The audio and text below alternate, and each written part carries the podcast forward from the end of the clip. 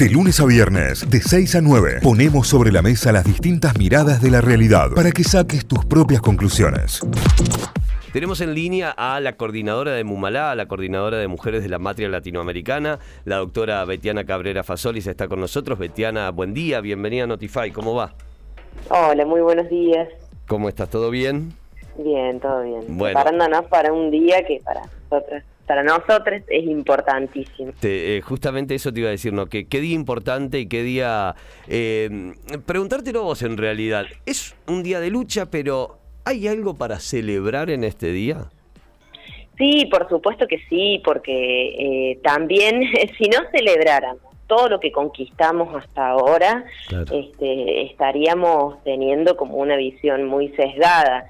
Nos costó muchísimo llegar hasta acá, nos costó muchísimo, eh, bueno, esto inclusive, que la agenda de género, que la agenda feminista esté en los medios, se aborde desde otra mirada, eh, la verdad es que nos costó un montón.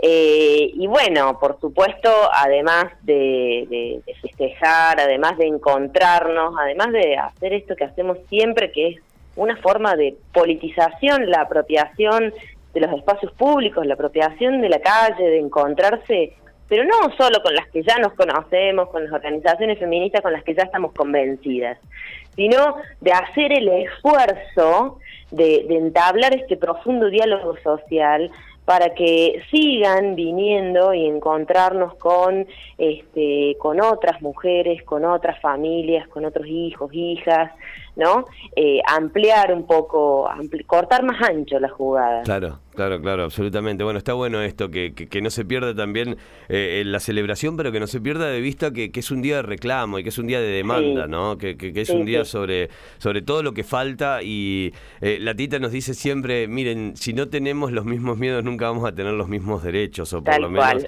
de, de eso se trata y de ahí se trata, ¿no? Que, qué difícil eh, por ahí explicarlo, pero qué fácil de- de entenderlo. Tal cual. Lo que pasa es que es difícil de explicarlo porque está muy naturalizado, porque no es una cuestión de unos o unas pocas, sino que es una cuestión sistémica. Entonces cuesta que nos digan, ¿no? Aceptar esta realidad de que nos digan que estamos todos inmersos en una sociedad que es machista y patriarcal, este, que es bastante cruel con las mujeres, que tolera la violencia hacia las mujeres de distintas intensidades, ¿no? Algunas más, más visibles y más repudiables, como las tremendamente este, lamentables que hemos visto en las últimas semanas, pero otras que nos cuestan más desandar y nos cuesta más, más entender, porque decimos, bueno, pero no es tan grave, bueno, pero no te bancas un chiste, bueno, pero no te bancas que te hagamos un comentario, bueno, bueno, justamente es todo parte, es parte de, de ese, de ese todo que hay que justamente eh, tirar para abajo, una cuestión sistémica. Y nos cuesta también eh, que nos digan, ¿no?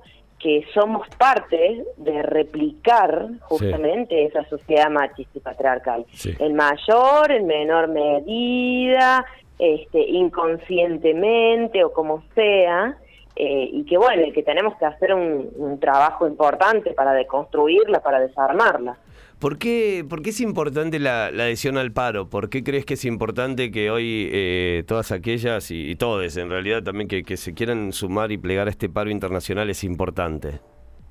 Eh, porque justamente eh, prepara y, y jerarquiza este día que es de lucha, ¿no? También nos costó eso, tuvimos Claro. que tuvimos que desandar el camino de la de viste de la de ser de la condescendencia, ¿no? Entonces, el día de la mujer es un día viste como para darle un mimo a estas, ¿no? A estas que la vienen remando desde siempre. Bueno, eso también lo tuvimos que desandar y lo tuvimos que transformar eh, en un reclamo que sigue permanentemente vigente. Por ejemplo, este 8M, el eje que tenemos, este, bueno, todas las organizaciones, porque es todo el arco político del feminismo, el feminismo es, eh, es política básicamente, ¿no? Y, lo cierto es que todo el arco político del feminismo dice la deuda es con nosotras, la deuda es con nosotros, ¿no? También metiéndose en el debate, eh, en este debate tan profundo y tan, eh, tan intenso que está teniendo el país acerca de eh, acerca del pago o no al FMI, del acuerdo o no al FMI, ¿no? Y nosotras decimos, eh, oigan, escuchen, la deuda sigue siendo con nosotras, que tenemos una brecha laboral del 27%, es decir, que no cobramos lo mismo eh, que los varones por el mismo trabajo, que tampoco accedemos a los mismos trabajos que los varones, es decir, no accedemos a los trabajos más remunerados, que seguimos a cargo de las tareas de cuidado, de las dobles y triples jornadas laborales, que esas no están ni remuneradas ni reconocidas, sino que nos las plantean como una cuestión de, de amor, ¿no? Claro. Eh, amor en cuidar a los niños, a las niñas, cómo no vas a acompañar en las tareas, cómo no vas a cuidar a la persona con discapacidad que tenés en tu casa, o al adulto o a la adulta mayor que tengas en tu casa, y por supuesto, este, bueno, eh, un camino muy muy intenso que, hay, que tiene que desandar nuestro país, que es el de la feminización de la pobreza, agravado por la pandemia. Entonces, bueno, por eso también, por eso también algunos espacios, por ejemplo las Mumala, también hemos estado haciendo una consulta popular vinculando a esto, ¿no? De, de que la deuda es con nosotras y que este, justamente no, no queremos acordar de esta forma con el FMI, hicimos una consulta popular acá en Córdoba juntamos 52 mil votos y en todo el país más de un millón. Tremendo. Pero bueno, la otra deuda pendiente, sin lugar a dudas, está vinculada a la violencia de género. Eh, la violencia de género que, que no se ha detenido, y eso es la mala noticia. No se ha detenido pese a que a partir del 2015 hay un amplio consenso social que dice está mal matar a las mujeres, está mal pegarle y violar a las mujeres, eh, que es el ni una menos de ese consenso social, y, no se ha detenido. Y a hoy venimos registrando un femicidio, justo ahora hacíamos las cuentas en nuestro Observatorio Nacional Mumalá, venimos registrando un femicidio cada 27 horas, pero venimos registrando el doble de intentos de femicidio. Claro. Entonces, eh, bueno, eh, falta mucho por andar y falta mucho también, por un lado, por supuesto, siempre el cambio individual que es importantísimo, pero que es uno que estamos viendo y que lo estamos registrando. Pero nos sigue faltando el cambio, este, el cambio de las instituciones y de quiénes son los responsables, que son los gobiernos, los estados, la justicia. Sí.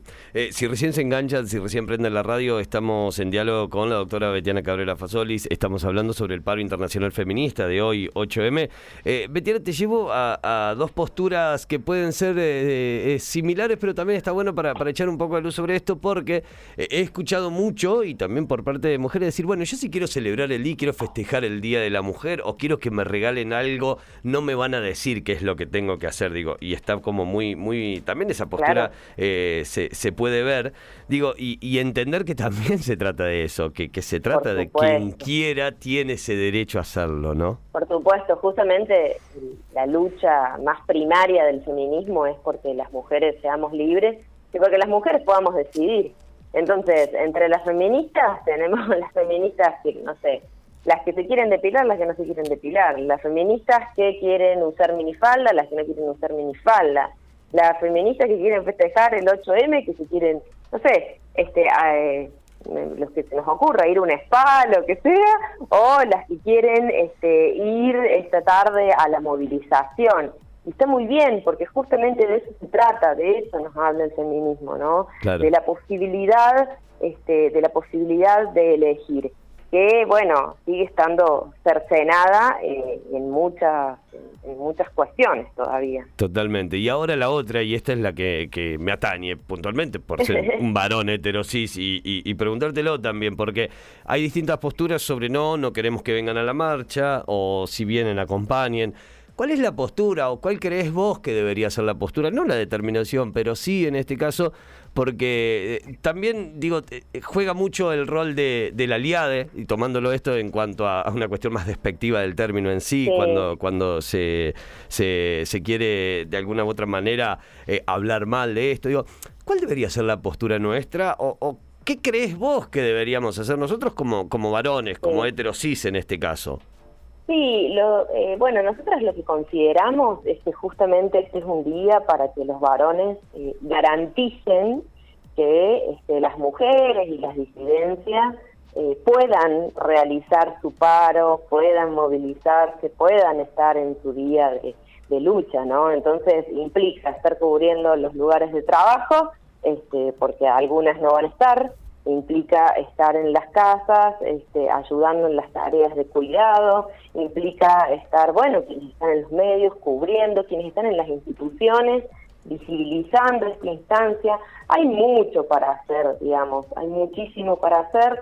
Por ahí nosotras no, no consideramos, eh, no consideramos que es una fecha para acompañar en la movilización, porque muchas veces eso quita el protagonismo, ¿no? Entonces estamos todos hablando de mira qué piola este que vino a acompañar, en vez de hablar de este mira qué importante lo que está diciendo esta otra, ¿no? Entonces, eh, en esos términos siempre lo ponemos, pero por supuesto, me parece que hay que, me parece que más allá de esto, de esto que vos decías, hay una cuestión despectiva, hay una cuestión también, viste, de miedo y de temor de decir, bueno, pero ¿cómo, cómo doy una mano? ¿Cómo ¿Cómo, ¿Cómo empiezo a caminar este, eh, este largo trecho, ¿no? De desarmar esta masculinidad hegemónica vinculada a la violencia y demás, sin que, este, sin que parezca un mentiroso, sin que parezca que estoy robando el protagonismo, sin que parezca esto, algo totalmente despectivo.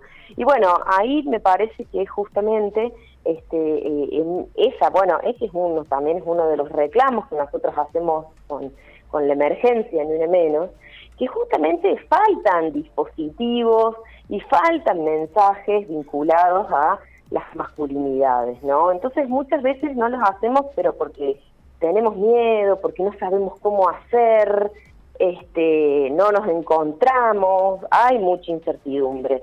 Y bueno, no obstante, no, nos parece que eh, la mejor forma es primero escuchar y después justamente empezar a cuestionarnos entre nosotros, entre los pares, es decir, no, no esperar interpelar a las mujeres o que las mujeres nos digan cómo tenemos que ser los varones deconstruidos, sino justamente empezar a hacerlo entre los varones. Ese es, yo creo que el mejor aporte, eso es lo que falta, ¿no? Justamente la cuestión, eh, el desarrollo de esta mirada antipatriarcal entre los varones, la verdad que no se está dando entre ellos mismos.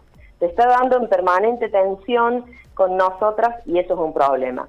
Cuidado, nosotros a esto, a esto yo lo planteo en términos individuales, por supuesto, pero sobre todo lo planteamos en términos este, colectivos, ¿no? Y decimos, lamentablemente, este, no están puestos los recursos del Estado, no están puestos los recursos ni del Ministerio de la Mujer a nivel nacional, ni del Ministerio de la Mujer este, a nivel provincial, no están puestos en justamente abordar al otro, a la otra parte de la ecuación, que son los varones. Entonces nosotros tenemos que saber que, por ejemplo, dispositivos para varones que quieran hacer esto, que quieran desandar esta cuestión vinculada a la violencia, el machismo y demás, hay pocos y casi nulos. Aquí en Córdoba están saturados y está concentrado en Córdoba capital. Es decir, aquel que fue denunciado, ¿no? En, no sé, en una localidad de, del interior pequeña, ¿no? Ya sabe, eh, ya sabe que tiene trabas para llegar o tal vez nunca llegue, ¿no?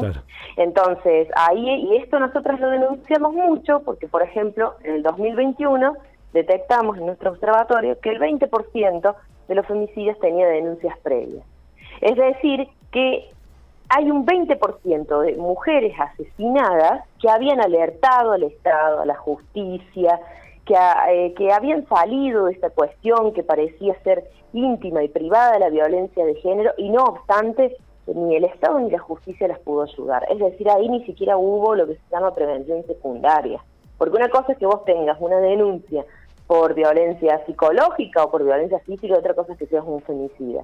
Y eso no se evitó. De la misma forma que sabemos, hay muchísimas, digamos, hay muchísimos varones denunciados por múltiples violencias y no se trabaja y no se hace nada. Y ni te quiero, ni te quiero contar de por ahí, los varones, los grupos de amigos que dicen, bueno, pero yo qué, o sea, ¿qué hago? ¿A dónde voy a un taller? ¿A dónde voy a leer un libro? ¿A dónde voy a recibir un mensaje? ¿A dónde voy a...?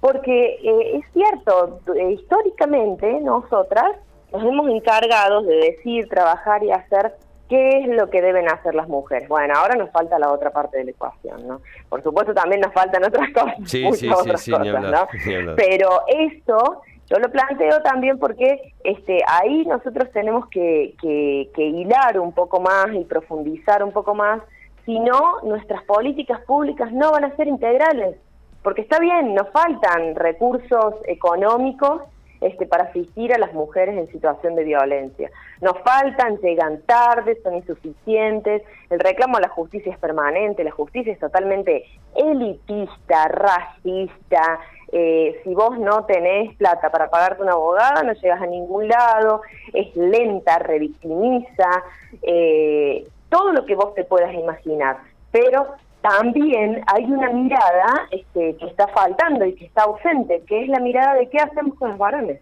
Sí.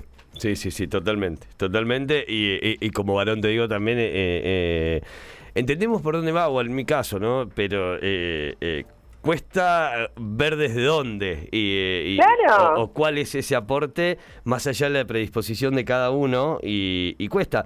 Digo, también asumiendo el rol de que, y esto es una autocrítica y una realidad, asumiendo el rol de que hemos perpetrado a lo largo de la historia, porque también somos hijos del patriarcado, ¿no? O sea, nos Sí. damos cuenta, vamos, venimos, pero un poquito de vergüenza y un poquito de dolor siempre tenemos que tener ante eso porque hemos sido parte y cómplices. Entonces, Sí, eh, me, me parece que también va por ahí. Betiana, gracias, gracias por este, por estos minutos, por esta charla. eh, y bueno, que sea, que sea un día de lucha y que sea también un día de fiesta, porque bueno, así debe ser. No, muchas gracias a ustedes por hablar de estos temas y bueno, nos vemos hoy a las 18 horas, Colón y Cañada. Las consignas son la deuda es con nosotras y con nosotros y emergencia ni una menos. Así que bueno, nos vemos esta tarde y en toda y en un montón de localidades de, de la provincia. Un gran abrazo, Betiana, gracias. Chau, chau. Adiós. La doctora Betiana Cabrera Fasolis, coordinadora de Mumalá en diálogo con Notify. Notify, las distintas miradas de la actualidad para que saques tus propias conclusiones. De 6 a 9, Notify, plataforma de noticias.